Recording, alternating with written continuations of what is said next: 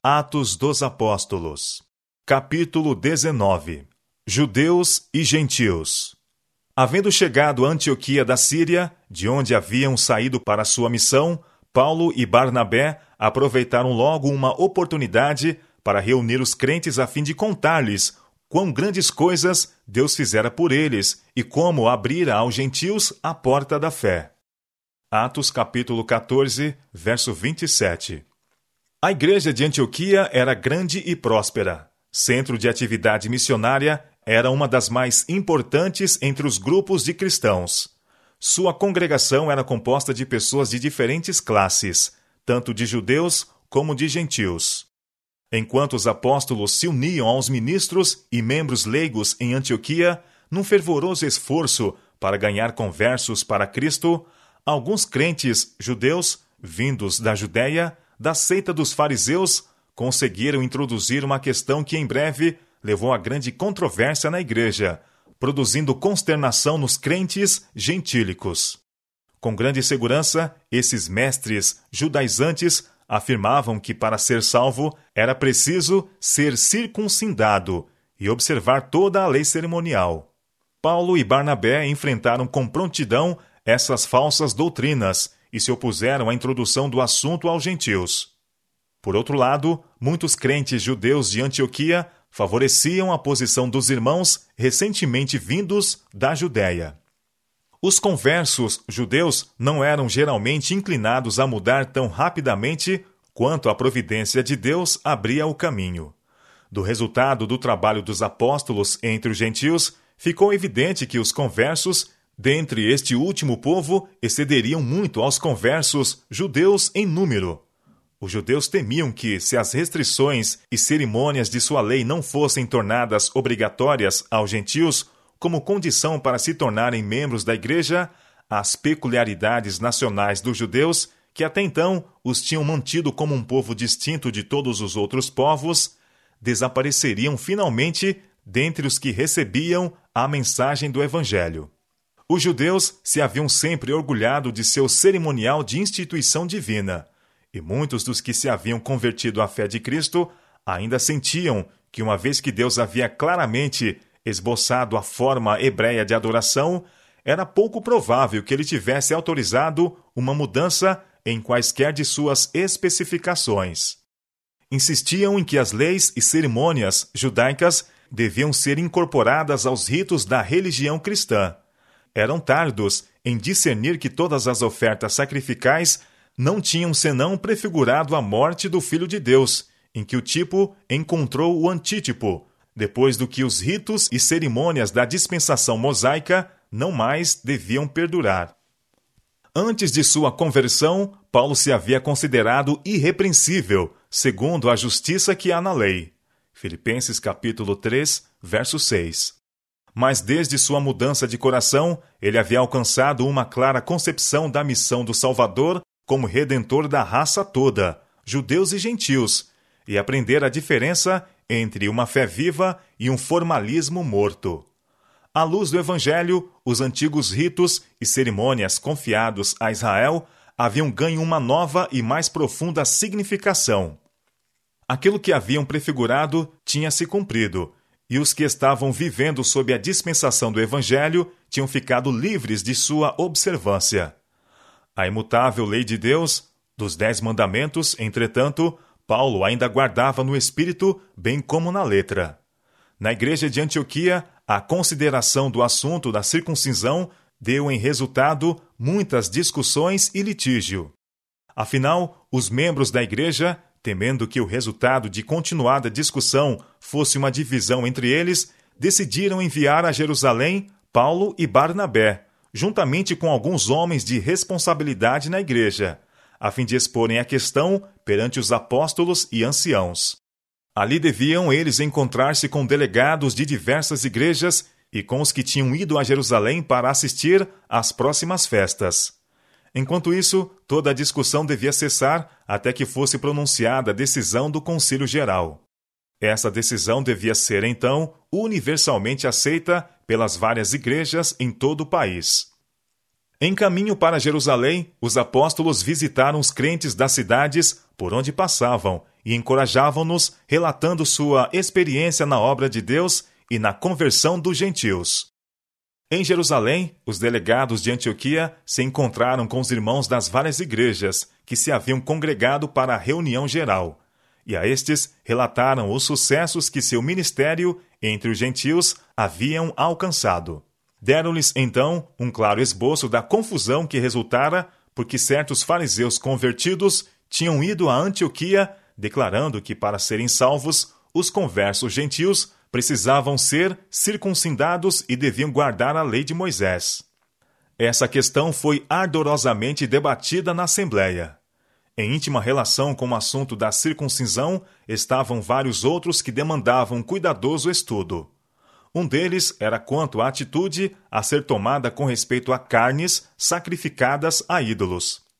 Muitos dos gentios convertidos estavam vivendo entre pessoas ignorantes e supersticiosas, que faziam frequentes sacrifícios e ofertas a ídolos. Os sacerdotes desse culto pagão mercadejavam extensamente com ofertas a eles trazidas, e os judeus temiam que os gentios conversos pudessem levar descrédito ao cristianismo, comprando aquilo que tinha sido sacrificado aos ídolos, sancionando assim, em certa medida, costumes idólatras. Além disso, os gentios estavam acostumados a comer carne de animais estrangulados, ao passo que os judeus tinham sido divinamente instruídos de que, quando animais fossem mortos para alimento, se tomasse particular cuidado para que o sangue fosse derramado do corpo. A não ser assim, a carne não poderia ser considerada saudável. Deus havia dado essas injunções aos judeus a fim de preservar-lhes a saúde. Os judeus consideravam pecaminoso usar sangue como alimento.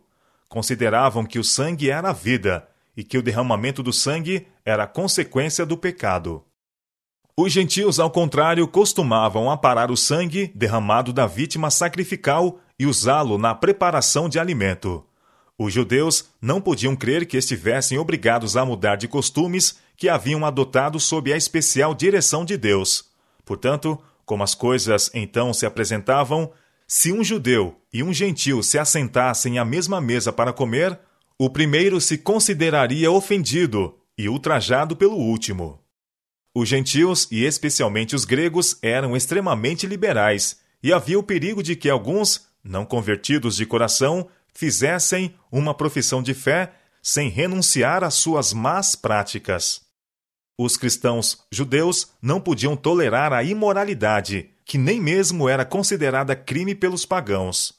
Os judeus, portanto, consideravam necessário que a circuncisão e a observância da lei cerimonial fossem impostas aos conversos gentios como um teste de sua sinceridade e devoção.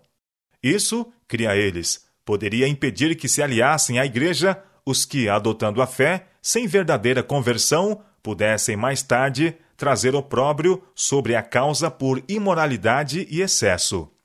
Pelos vários pontos envolvidos na regulamentação da principal questão em jogo, parecia que o Conselho estava diante de dificuldades insuperáveis. Mas o Espírito Santo já havia, em realidade, solucionado essa questão de cuja decisão dependeria a prosperidade, se não a própria existência da Igreja cristã. E havendo grande contenda, levantou-se Pedro e disse-lhes: Varões irmãos, bem sabeis que já há muito tempo Deus me elegeu dentre vós para que os gentios ouvissem da minha boca a palavra do evangelho e crescem. Atos capítulo 15, verso 7. Ele arrazoou que o Espírito Santo havia decidido o assunto em discussão ao descer com igual poder sobre os gentios incircuncisos e sobre os judeus circuncidados. Rememorou a visão em que Deus apresentara perante ele um lençol cheio de toda a espécie de quadrúpedes, e lhe ordenara matar e comer. Recusando ele, com a afirmação de que jamais comera coisa comum ou imunda, a resposta fora: Não faças tu comum ao que Deus purificou. Atos capítulo 10, verso 15. Pedro relatou a clara interpretação dessas palavras, a qual lhe fora dada quase em seguida a notificação de ir ter com um centurião para instruí-lo na fé cristã. Essa mensagem mostrava que Deus não faz acepção de pessoas, mas aceita e reconhece a quantos o temem. Pedro falou de seu assombro quando, ao transmitir as palavras da verdade àquela assembleia em casa de Cornélio, testemunhara que o Espírito Santo se apossara de seus ouvintes, tanto gentios como judeus.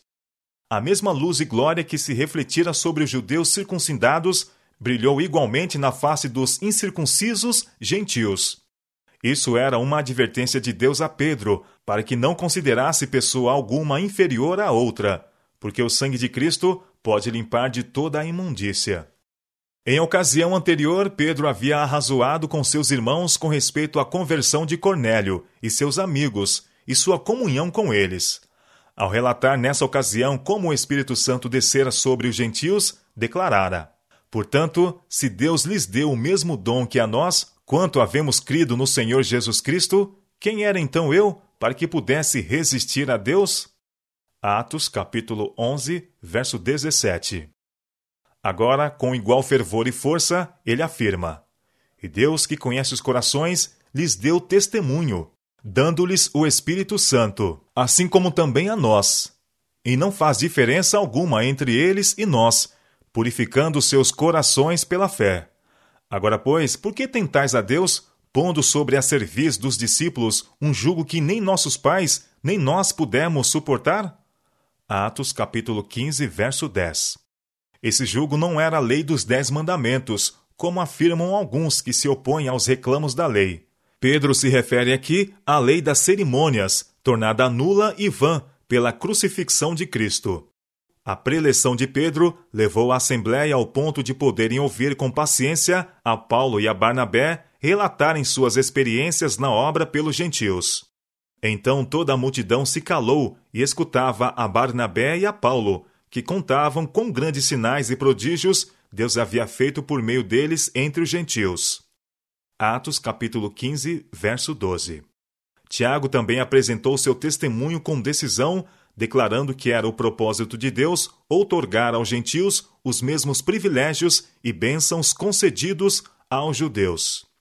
Ao Espírito Santo pareceu bem não impor aos gentios conversos a lei cerimonial, e o parecer dos apóstolos a esse respeito foi como o do Espírito de Deus. Tiago presidiu ao concílio, e sua decisão final foi: pelo que julgo que não se deve perturbar aqueles, dentre os gentios, que se convertem a Deus. Isso pôs fim à discussão. Nesse exemplo, temos a refutação da doutrina mantida pela Igreja Católica Romana, de que Pedro era a cabeça da Igreja. Os que, como papas, têm pretendido ser seus sucessores não encontram fundamento escriturístico para suas pretensões. Coisa alguma na vida de Pedro concorda com a afirmativa de que ele fora colocado acima de seus irmãos como representante do Altíssimo. Se os que são considerados sucessores de Pedro tivessem seguido seu exemplo, ter-se-iam contentado sempre com ser iguais a seus irmãos. Nessa ocasião, parece ter sido escolhido Tiago para anunciar a decisão tomada pelo concílio. E sua sentença foi que a lei cerimonial, e especialmente a ordenança da circuncisão, não deveriam ser impostas aos gentios, ou a eles sequer recomendadas. Tiago procurou impressionar a mente de seus irmãos com o fato de que, convertidos a Deus, os gentios tinham feito grande mudança em sua vida e que se deveria usar de muita cautela para não perturbá-los com assuntos de menor importância, que levantariam dúvidas e perplexidades, para que não desanimassem em seguir a Cristo. Os conversos gentios, porém, deviam abandonar os costumes incoerentes com os princípios do cristianismo. Os apóstolos e anciãos, portanto, concordaram em instruir por carta os gentios a se absterem de carnes sacrificadas aos ídolos, da prostituição, do que é sufocado e do sangue deviam ser ensinados a guardar os mandamentos e levar vida santa.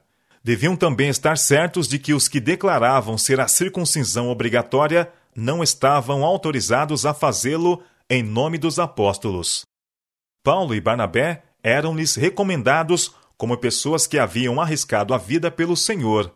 Judas e Silas foram enviados com esses apóstolos para declarar aos gentios de viva voz a decisão do concílio. Pareceu bem ao Espírito Santo e a nós não vos impor mais encargo algum, senão estas coisas necessárias: que vos abstenhais das coisas sacrificadas aos ídolos, e do sangue, e da carne sufocada, e da fornicação, das quais coisas fazeis bem se vos guardardes. Atos capítulo 15, versos 28 e 29. Os quatro servos de Deus foram enviados a Antioquia com a epístola e a mensagem que devia pôr fim a toda a controvérsia, porque era a voz da mais alta autoridade sobre a terra.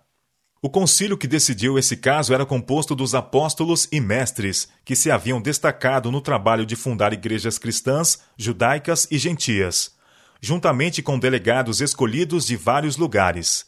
Estavam presentes anciãos de Jerusalém e delegados de Antioquia, e as igrejas mais influentes estavam representadas. O concílio se conduziu de acordo com os ditames de iluminado juízo e com a dignidade de uma igreja estabelecida pela vontade divina.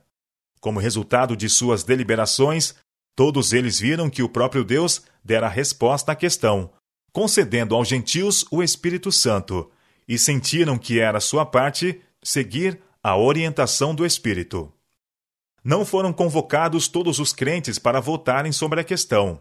Os apóstolos e anciãos Homens de influência e bom senso redigiram e expediram a resolução, que foi logo aceita pelas igrejas cristãs. Nem todos, entretanto, ficaram contentes com a decisão. Havia uma facção de irmãos ambiciosos e possuídos de presunção que a desaprovaram. Esses homens pretensiosamente tomaram a decisão de se empenhar na obra sobre a própria responsabilidade. Entregaram-se a muita murmuração e crítica, propondo novos planos e procurando desfazer a obra dos homens a quem Deus ordenara que ensinassem a mensagem do Evangelho. Desde o início teve a Igreja tais obstáculos a enfrentar, e há de tê-los até a consumação do tempo. Jerusalém era a metrópole dos judeus, e era ali que se encontravam o maior exclusivismo e intolerância. Os cristãos judeus, vivendo próximo do templo, naturalmente permitiam voltar a mente aos privilégios peculiares dos judeus como nação. Quando viram a igreja cristã se afastando das cerimônias e tradições do judaísmo e perceberam que a peculiar santidade de que os costumes judeus eram revestidos seria logo perdida de vista à luz da nova fé, muitos se mostraram indignados com Paulo como sendo a pessoa que, em grande medida, havia provocado essa mudança. Até mesmo os discípulos não estavam todos preparados para aceitar de boa vontade a decisão do conselho. Alguns eram zelosos com relação à lei cerimonial e discordavam de Paulo, pois pensavam que eram frouxos seus princípios referentes às obrigações da lei judaica. As decisões amplas e de grande alcance do Conselho Geral levaram confiança aos crentes gentios e a causa de Deus prosperou. Em Antioquia, a igreja foi favorecida com a presença de Judas e Silas, os mensageiros especiais que da reunião em Jerusalém tinham voltado com os apóstolos.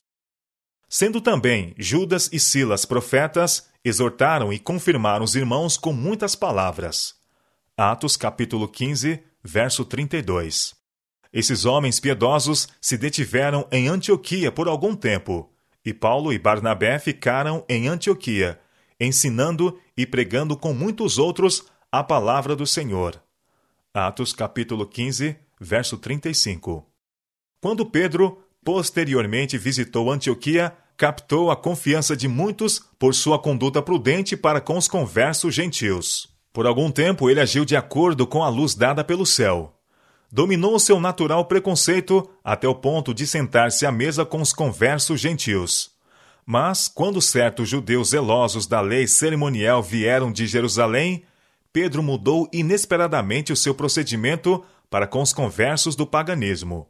Alguns judeus também dissimulavam com ele, de maneira que até Barnabé se deixou levar pela sua dissimulação. Gálatas capítulo 2, verso 13. Essa revelação de fraqueza da parte daqueles que haviam sido respeitados e amados como dirigentes produziu dolorosa impressão na mente dos crentes gentios. A igreja foi ameaçada de divisão. Mas Paulo, que viu a subversiva influência do erro praticado para com a igreja pela duplicidade de atitude da parte de Pedro, reprovou-o abertamente por dissimular assim seus verdadeiros sentimentos. Na presença da igreja, Paulo arguiu a Pedro: Se tu, sendo judeu, vive como os gentios e não como judeu, por que obrigas os gentios a viverem como judeus? Gálatas capítulo 2, verso 14. Pedro viu o erro em que havia caído e procurou imediatamente reparar, tanto quanto possível, o mal que causara. Deus, que conhece o fim desde o princípio, permitiu que Pedro revelasse essa fraqueza de caráter para que o provado apóstolo visse nada a ver em si de que se pudesse vangloriar. Mesmo os melhores homens, se entregues a si próprios, errarão no julgamento. Deus viu também que no tempo por vir, alguns seriam tão iludidos que atribuiriam a Pedro e seus pretensos sucessores as elevadas prerrogativas que só a Deus pertencem. E esse registro de fraqueza do apóstolo permanece como prova de sua falibilidade e de que ele, de algum modo, esteve acima do nível dos outros apóstolos. A história desse desvio dos retos princípios permanece como solene advertência a homens em posições de confiança na causa de Deus, para que não venham a fracassar na integridade, mas se apeguem firmemente ao princípio. Quanto maiores forem as responsabilidades colocadas sobre o agente humano, e quanto mais amplas suas oportunidades para mandar e controlar, é certo que mais erros cometerá, se não seguir cuidadosamente o caminho do Senhor e trabalhar em harmonia com as decisões tomadas pelo corpo geral de crentes reunidos em concílio. Depois de todas as faltas de Pedro, depois de sua queda e restauração, seu longo tempo de serviço, sua intimidade com Cristo, seu conhecimento da correta prática dos retos princípios do Salvador, depois de toda a instrução recebida, todos os dons, conhecimento e influência obtida pela pregação e ensino da palavra, não é estranho que ele dissimulasse e evitasse os princípios do Evangelho por temor dos homens? Ou por captar a estima? Não é estranho que ele vacilasse no apego ao direito? Possa Deus dar a cada homem o reconhecimento de seu desamparo, sua incapacidade para guiar o próprio barco seguro e a salvo para o porto. Em seu ministério, Paulo era muitas vezes compelido a permanecer sozinho. Ele fora especialmente ensinado por Deus e não ousava fazer concessões que envolvessem princípios. Às vezes, o fardo era pesado demais, mas Paulo permanecia firme pelo direito. Ele considerava que a igreja não deve jamais ser colocada debaixo do controle do poder humano. As tradições e ideias humanas não devem tomar lugar da verdade revelada. O progresso da mensagem do Evangelho não deve ser detido por preconceitos e preferências das pessoas, qualquer que seja sua posição na igreja. Paulo dedicara sua vida e todas as suas habilidades ao serviço de Deus. Havia recebido as verdades do Evangelho diretamente do céu e, em todo o seu ministério, mantivera vital ligação com os instrumentos celestiais. Tinha sido ensinado por Deus com respeito a impor encargos desnecessários aos cristãos gentios.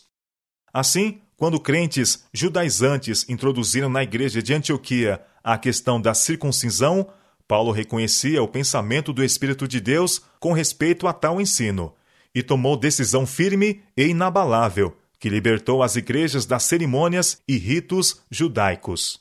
Não obstante o fato de haver sido Paulo ensinado pessoalmente por Deus, não mantinha ideias irredutíveis de responsabilidade individual. Embora buscando de Deus a orientação direta, estava sempre pronto a reconhecer a autoridade contida no corpo de crentes unidos como igreja.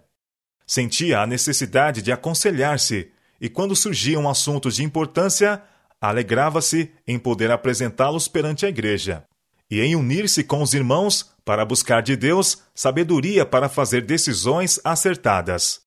Mesmo os espíritos dos profetas, declarou ele, estão sujeitos aos profetas porque Deus não é Deus de confusão, senão de paz, como em todas as igrejas dos santos.